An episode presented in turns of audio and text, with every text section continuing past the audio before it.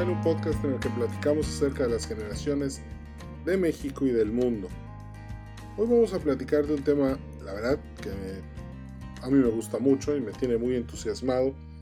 El, como, como su nombre lo dice, el programa de hoy se llama La Trilogía de las Generaciones Mexicanas y se llama así porque hoy vamos a platicar acerca de los tres libros que conforman la trilogía de las generaciones mexicanas. Les voy a contar que este martes 28 de julio del 2020 a las 6 de la tarde va a ser la presentación del libro, va a ser un va a ser este la verdad es que va a estar muy padre, va a ser una va a ser un evento online, no va a tener costo. Inscríbanse lo más pronto posible a www.ticketopolis.com eh, slash Edwin Carcano y entran al evento del 28 de julio y se inscriben para que puedan ver la presentación del tercer libro de la trilogía. Bueno, eh, no sé si ya conté en este podcast o no, pero de todos modos lo puedo volver a platicar. Eh, en el 2002, un día estaba eh, visitando el campus Monterrey, del Tecnológico de Monterrey, tres años después de haberme graduado, me gradué en mayo del 99, y curiosamente me encontré a mi buen amigo Rodolfo Bello, quien les comento que también escribió eh, la introducción del libro que voy a presentar el martes. Eh, el libro se llama Influencer, la startup del millennial. Ahorita voy a explicar más del libro. Y me lo encontré y me dijo, eh, oye, tengo que dar una clase, ¿me acompañas? Le dije, claro que sí, claro que sí te acompaño, vamos. Y fui con él, entré a su clase y ese día eh, la clase trató acerca de las generaciones, pero fue desde un enfoque muy, muy de Estados Unidos. Habló, porque habló del movimiento de los hippies, habló del movimiento de los yuppies, habló de los X, habló de los millennials. Y este. Y me acuerdo que, me dejó mucho, muy em, impactado el tema de las generaciones. Y cuando salí de ahí, el tema me fascinó tanto que decidí que me iba a dedicar a eso. Y, y siempre he sido lector. Acuérdense que este, mi biblioteca tiene 1300 libros leídos. En realidad yo soy una persona que lee, a eso me he dedicado. Me puedes preguntar lo que quieras de historia, pero difícilmente te voy a saber algo de fútbol o de básquetbol, porque la verdad es que nunca he visto deportes en mi vida. Eh, yo creo que una cosa pues tiene que compensar otra, ¿no? Y el tiempo que necesité para leer, pues no lo utilicé en otro tipo de distractores. Pero para mí leer tal vez es como para muchos es ver un partido de fútbol, ¿no? Es algo que te distrae, te transporta y te saca un rato de la difícil y cruda realidad.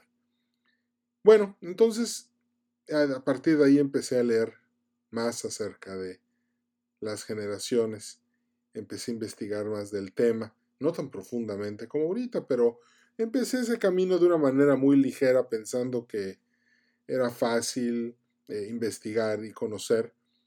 Pero fíjense que en realidad sí me llevó bastante tiempo. Eh, leí muchos libros de generaciones que estaban en el mercado y la verdad es que algo que me llamó mucho la atención es difícilmente todo lo que estaba yo leyendo y viendo cuadraba. O sea, un libro proponía una cosa, leía yo el siguiente libro y no, no, era era muy contrastante, entonces eh, para mí empezar a construir una matrix generacional se empezó a volver un trabajo muy difícil. Luego llegó el tema de, México, de cómo investigo el tema de México, cómo aterrizo toda esta literatura americana que he leído en el, en el eh, cómo la aterrizo, cómo lo vuelvo práctico, cómo lo convierto en herramientas que me permitan analizar la sociedad mexicana y la verdad es que empecé a notar que el trabajo era mucho, muy difícil. Em, de hecho, hay eh, un detalle para todos aquellos que se están iniciando en la materia de las generaciones. Eh, hay demasiada información. Yo diría que de todo lo que hay en Internet, sin miedo a equivocarme, de estudios generacionales, puesto que lo googleo mucho, yo diría que el 90% de la información está equivocada. 90%. No, o sea, y, luego hay muchos investigadores que lo que hacen es que agarran la información americana y la convierten en automático como si fuera igual para México. Y eso es un grave error, puesto que México eh, hoy es un país que es heredero del imperio español. Fuimos colonia 300 años. Entonces no puede ser que aplique igual al mundo anglosajón, al mundo germánico, al mundo chino, a los japoneses, a los rusos. No es, no, para nada. O sea, es, todo es muy diferente. Y eso es importante, saberlo. No todo, o sea, cada región del mundo tiene sus propios, sus propias generaciones y se definen de un modo diferente. Aunque al final solo hay cuatro arquetipos, los tiempos no son los mismos. Cosa interesante porque en el Finalmente, por ahí del año 2008, entre mediados y finales del año 2008, pude leer el libro Generations, The History of America's Future, escrito por William Strauss y por Neil Howe. Eh, el libro descubrí que por fin alguien había hecho lo que yo había estado buscando, eh, una matrix de cómo, de mucho más mecánica de cómo funcionan las generaciones lo que yo estaba buscando era un sistema que definiera, predijera y creara un modelo. Y ahí fue donde lo encontré. Me, impactó mucho ese libro, la verdad. Así que lo siguiente que hice fue, lo estudié muy bien, muy, muy bien. Lo leí con mucha dedicación. Y un día descubrí, este, empecé a investigar a los autores y me enteré que William Strauss ya había muerto, pero Neil Howe no. Así que un día agarré el teléfono en el, año 2009 y, le y marqué a la oficina que decía que ese era su teléfono. Y curiosamente me contestó él. Eh, nos pusimos a platicar. Platicamos muy extenso. Nos hicimos muy buenos amigos. Y a partir de ahí nació una muy bonita amistad. Y y él me empezó a coachear para investigar a las generaciones de México. Eh, al poco tiempo yo ingresé, eh, cambié de trabajo, trabajaba yo en una universidad, me salí y entré a trabajar al gobierno y de cierta manera eso puso una pausa en, el, en la investigación, pero nada más una temporada, porque pausa, no, no fue pausa, simplemente como que volvió la, la velocidad de la, que iba yo, que era tan rápida, se volvió un poco más lenta. Pero aún así el, estudio pudo seguir. Em, seguimos investigando las generaciones, creando la Matrix de las generaciones mexicanas, que por cierto la acabé en esta pandemia. Era algo que tenía pendiente desde más o menos desde el año 2013, estaba pendiente de 2014, pero por falta de tiempo no lo había terminado, ya la terminé tan pronto acabe esta pandemia, eh, voy a lanzar la conferencia que se va a llamar Las Generaciones de México y los que la escuchen van a poder experimentar el conocer México desde una perspectiva que nadie ha visto antes en la historia de México. Va a ser algo mucho, muy revolucionario. Va a cambiar completamente la manera en la que ves el país. De hecho, a mí ya me la cambió. Es, impresionante eh, cómo cada generación ha reaccionado a su tiempo. bueno, pero finalmente el 28 de noviembre del 2014, eh, un día muy movido, muy movido por muchas cosas que pasaron en mi trabajo en la oficina, presenté el libro en un evento de, eh, de infraestructura organizado por mi gran amigo este, Paulino Rodríguez, que hizo un evento en Monterrey y me invitó muy amablemente a presentar mi libro ese evento. Fue en el hotel Holiday Inn Crown Plaza, el que está ahí en Constitución. Y ahí fue donde lo presenté el libro. Esa fue, ese libro se llama Las generaciones mexicanas, un análisis de tus perspectivas y tus circunstancias. Curiosamente, el libro trata de las generaciones desde la generación institucional hasta la generación contemplativa. abarcamos todo el siglo XX y parte del siglo XXI. Gracias a los estudios que se habían hecho antes, pudimos hacer el libro de, perdón, pude hacer un estudio sobre la presidencia de México, sobre sus tendencias, sobre qué tipo de generaciones históricamente han dominado la presidencia de México, qué presidentes son los que funcionan bien, qué presidentes son los que funcionan mal. Descubrimos muchos patrones en el, en el libro. Todos los que aspiran a ser políticos deberían de leerlo sinceramente porque el, el capítulo de la presidencia de México vale mucho la pena. Eh, al poco tiempo di la primera, bueno, después de la presentación, empecé a dar algunas conferencias presentando el libro. Me fue muy bien.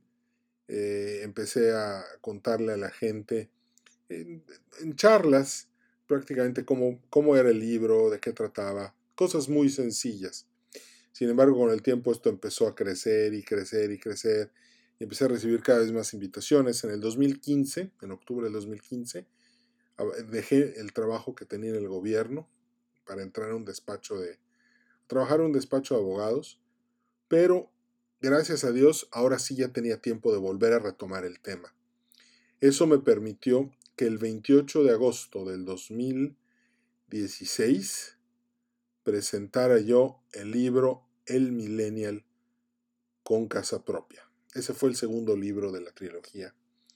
Siempre supe que iba a ser una trilogía, ese era el segundo.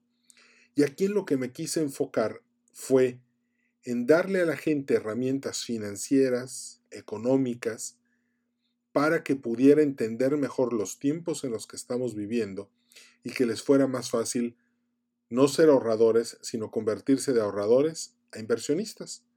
Y el libro se llama El Millennial con casa propia. ¿Por qué? Porque cuando platicaba con millennials me daba cuenta de que le tenían mucho miedo al compromiso y le tenían mucho miedo a la hipoteca. Entonces lo que empecé a hacer fue que empecé a hacer ese libro con eso en mente, con consejos y tips para que le perdieran el miedo a la hipoteca. Por ejemplo, él les va un tip muy bueno. Cuando sientan que su asesor financiero se, puede estar pasando de lanza con ustedes, pregúntele a tu asesor, oye, querido asesor, una duda. ¿Tú ya leíste el libro de The Intelligent Investor de Benjamin Graham? Y cuando ponga cara de no, no sé, tú le vas a decir, eh, eh, no sabes nada. Yo siempre eso les digo cuando, cuando ya no los aguanto. Le digo, si nunca has leído a Benjamin Graham, no me puedes decir que eres un asesor. Y me dice que tomó unos cursos y no sé qué. Y, cuando le pregunto, no sabe. Entonces esa es la mejor manera que hay para deshacerse de los, de los asesores que no sirven para nada. Bueno, entonces lo que hice fue que agarré en el libro de, del Millennial con casa propia, agarré las enseñanzas de Benjamin Graham, de Phil Fisher, de, este, de, Charles Merrill, de Warren Buffett, de Charlie Munger, de este, el del libro de Once Upon Wall Street, este, ¿cómo se llama? Peter Lynch. Eh, empecé a agarrar todos estos grandes inversionistas de la historia. Empecé a hacer una una lista de todos sus secretos, de, todos de todo lo que, eh, de todos los, los que ellos dicen que fueron las razones de éxito como inversionistas. Y curiosamente, eh, lo que descubro y lo que pongo en el libro es que la bolsa de valores es la mejor manera de hacerse rico, de generar grandes rendimientos sin la necesidad de que ganes demasiado dinero trabajando. Al final este libro terminó siendo un libro estratégico de ingresos pasivos. Hay dos tipos de ingresos, activos y pasivos. Tú puedes tener, tu ingreso activo es el que haces trabajando. Tu ingreso pasivo es el que haces cuando tus ahorros los conviertes en inversiones y las inversiones trabajan por ti. Por ejemplo, cuando tienes una casa y la rentas y recibes dinero por la renta de esa casa. Ese es un ingreso pasivo. Cuando inviertes, cuando compras una empresa en la bolsa de valores, como por ejemplo Pepsi, IBM, Apple, Aeroméxico, este, Cemex, eh, bueno, cualquier empresa pública, Hershey, 3M, eh, eh, American Airlines, Delta, no sé, Nvidia, Valero, Berkshire, todas esas empresas, pues tú puedes comprar, ¿no? Las que, las que, las que tú quieres. Y, y si compras, por ejemplo, acciones de Pepsi o de Coca-Cola, al final del año Pepsi y Coca-Cola pues dejaron utilidades, ¿no? Son empresas que llevan más de 25 años dando dividendos que crecen. Entonces lo que va a pasar en ese momento, en ese instante, es que tu cuenta bancaria va a llegar un cheque por las utilidades que tuvo la empresa en su operación durante el año. Por eso el libro del, millennial con casa propia es un libro que todos los millennials deben de tener porque juventud es riqueza. Es que gano muy poco, no importa. El interés compuesto va a funcionar mucho más a tu favor si empiezas a invertir a los 20 años que si empiezas a invertir a los 40 o los 50. Y pongo ejemplos en el libro muy puntuales. Otra cosa muy importante del libro, en el que me enfoco en el ingreso pasivo, es que me esfuerzo por explicar cómo evaluar una empresa sin ser financiero, sin lenguajes raros que no entiendes. No, es un libro muy puntual.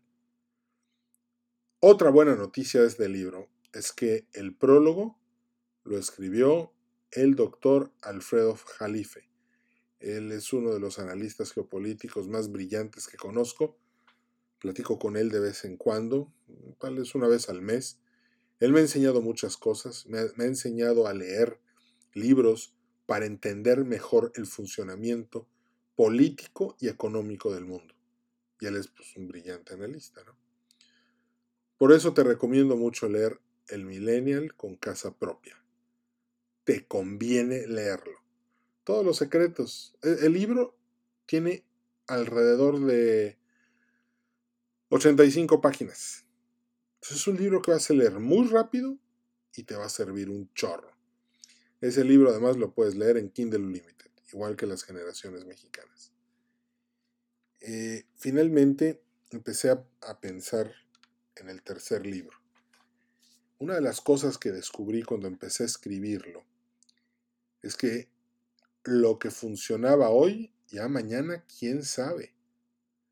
Eh, platicaba yo con expertos en redes sociales y varios me decían, oye, es que cambiaron dos, tres cosas, no vi un cambio y ahora adaptarme me está costando mucho trabajo. Yo decía, wow, pero eso me lo están diciendo los expertos. Platiqué con una chava, este, Marcela, que es maestra en el Tecnológico de Monterrey de temas de comercio electrónico y me decía, Edwin, en un mes, dos meses, muchas cosas cambian, algoritmos cambian, si no lo entiendes, quedas fuera de la ecuación. ¡Wow! Entonces empecé a pensar que el tercer libro iba a tener que ser sobre ingresos activos. Si las generaciones mexicanas te dicen cómo es el país, el millennial con casa propia te dice cómo debes de invertir para generar ingresos pasivos, el tercer libro, Influencer, la startup del millennial, iba a ser un libro de ingresos activos. Lo primero que entendí cuando salí a explorar el mundo de los recién graduados, de los millennials y de los X que le están apostando completamente a los negocios electrónicos, le están, le están apostando a una laptop, a un teléfono y a una conexión a internet. Están apostando a ser millonarios de laptop. Empecé a formar la estructura del libro.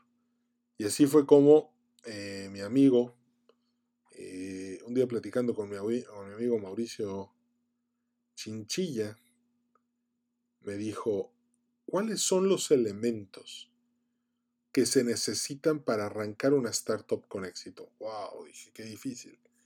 Vamos a, vamos a buscar el elemento, ¿no? Porque eh, yo he ido a muchas ferias de emprendedores a las que me han invitado y pues los chavos hacen empresas de yogurt, hacen salsas de la abuela, recetas de galletas.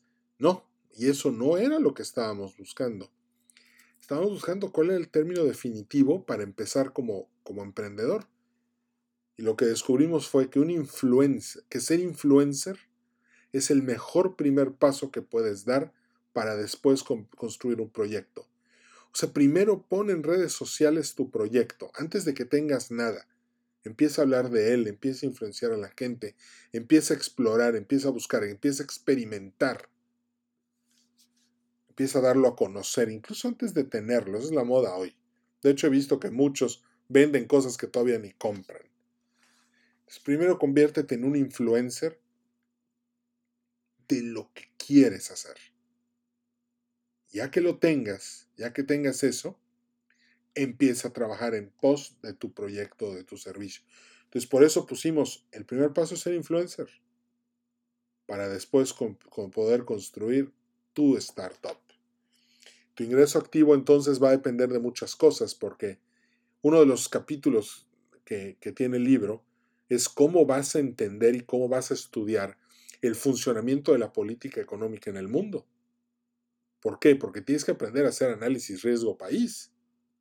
Porque si no haces un análisis riesgo país, recientemente una persona me dijo, es que invertí en Honduras, no, ¿en dónde no? En Nicaragua, y me fue re mal. No, pues obvio, porque no hiciste el análisis riesgo país.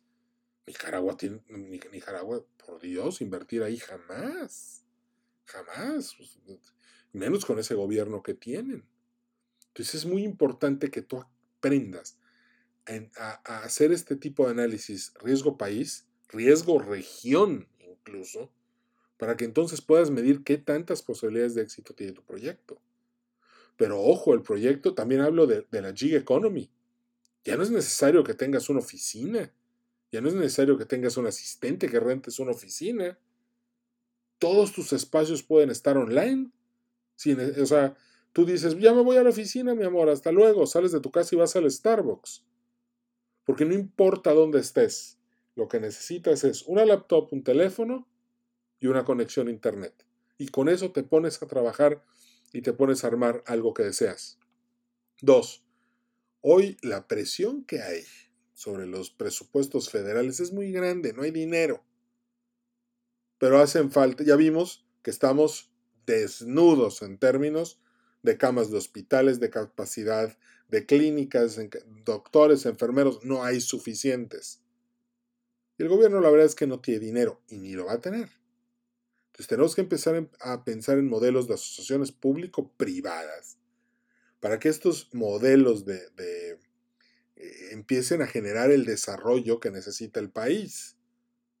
Porque el país necesita carreteras, aeropuertos, necesita este, desarrollo infraestructural, vías de tren, necesita paneles solares, necesita granjas eólicas, necesita demasiadas cosas para poder darle a su ciudad, a todos los mexicanos un nivel de vida digno. Tenemos que fomentar muchísimo la inversión extranjera y nacional. Tenemos que apoyar muchísimo a los emprendedores mexicanos, sobre todo los millennials que traen ideas por ser nativos tecnológicos. Yo soy X, yo no soy nativo tecnológico, pero los, los millennials sí son. Yo soy adaptativo, los millennials son nativos. Entonces, toda esa fuerza, todo ese conocimiento, este libro trata de convertir todo eso en una fuerza emprendedora. Ojalá, y, muchos lo puedan leer, si, si, eres X o baby boomer, pues cómpraselo a tu sobrino o al hijo de tu amigo que recién se graduó, pero, pero es muy importante que lo lea. De hecho, mi, consejo es que lean los tres. El, libro de eh, el influencer, la startup del millennial, me hizo el favor de escribirme el prólogo Rodrigo Menéndez Cámara. Eh, Rodrigo y yo nos conocemos desde probablemente, él dice desde más años de los que yo quisiera pero lo puso muy padre en la, en la introducción. Pero la verdad es que nos conocemos, yo, estaba en secundaria, prepa cuando nos conocimos, o sea, Estoy hablando de finales de los 80, principios de los 90. Nos llevamos muy bien. Hemos trabajado juntos de una manera muy padre. Eh, y le pedí que por favor prologara el libro. Y pues me, hizo el favor de prologarlo. Y este. Y pues este martes, que es la presentación, él va a estar ahí. También va a estar Rodolfo Bello, que me prologó un libro que ya saqué de circulación, pero amablemente escribió la introducción para el libro de Influencer. Y, creo que va a estar muy padre todo esto que vamos a estar haciendo. Volviendo a las generaciones mexicanas. Eh, el libro ya lo, ya lo actualicé y les recuerdo que todos los libros están a la venta en Amazon y los puedes leer en Kindle si tienes Kindle Unlimited o los puedes comprar en Kindle. La verdad es que el libro no está disponible de manera impresa por ahora. Tengo algunas copias de las generaciones mexicanas impresas, pero yo lo que quiero es que la gente lo lea en Kindle. Es, un libro electrónico. Es un libro que no necesita arbolitos eh, para poder sobrevivir, para poder leerse. Y la verdad es que si ya tienes Amazon Kindle, pues simplemente lo descargas sin ningún costo y lo lees alegremente. Entonces, este, lo puedes leer en tu teléfono móvil descargando la aplicación de Kindle y lo puedes comprar. El, libro en realidad está mucho, muy barato. Vale la pena leerlo. Y por último, nada más, este, se me olvidó decir que el libro de las generaciones mexicanas tiene a dos personas en el prólogo. Primero, la primera edición, el prólogo me lo hizo el embajador Francisco Javier Alejo López. Él es una persona con una trayectoria en la administración pública brillante y pulcra, puesto que es un hombre sumamente honrado, sumamente honesto, de valores, de principios, y, la verdad es que, pues para mí fue un honor que él, que él me prologara ese libro.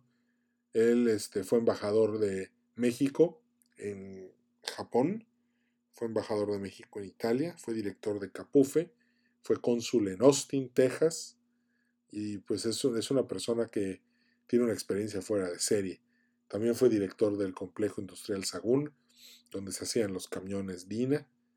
Que por cierto hay una aventura, hay una experiencia muy padre porque los modelos industriales chinos se los copiaron al complejo, al, al complejo industrial Sagún. Es una historia muy padre, hay otro día se las platico. A los chinos les gustó mucho cómo se hizo ese modelo y hoy todos los modelos en China son así. Es una idea mexicana. Y el otro prólogo me lo escribió mi antiguo jefe, eh, Rodolfo Gómez Acosta, secretario general de Finanzas y Tesorería del Estado de Nuevo León, una persona a la que también admiro mucho, le, le tengo muchísimo aprecio, hemos trabajado muchos años juntos, le pedí que me escribiera también el prólogo para la segunda edición y este Mantengo una excelente relación con él. Este, ahorita pues por el tema de COVID ya no nos hemos visto, pero ellos son las dos personas que me escribieron este, el prólogo del, libro de las generaciones mexicanas.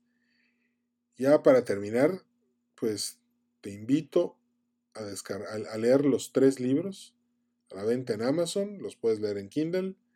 Te recomiendo mucho. El orden no sé si sea muy importante o no, pero si tienes alguna duda, primero lee el de las generaciones, luego lee el millennial con casa propia y luego lee el libro de influencer.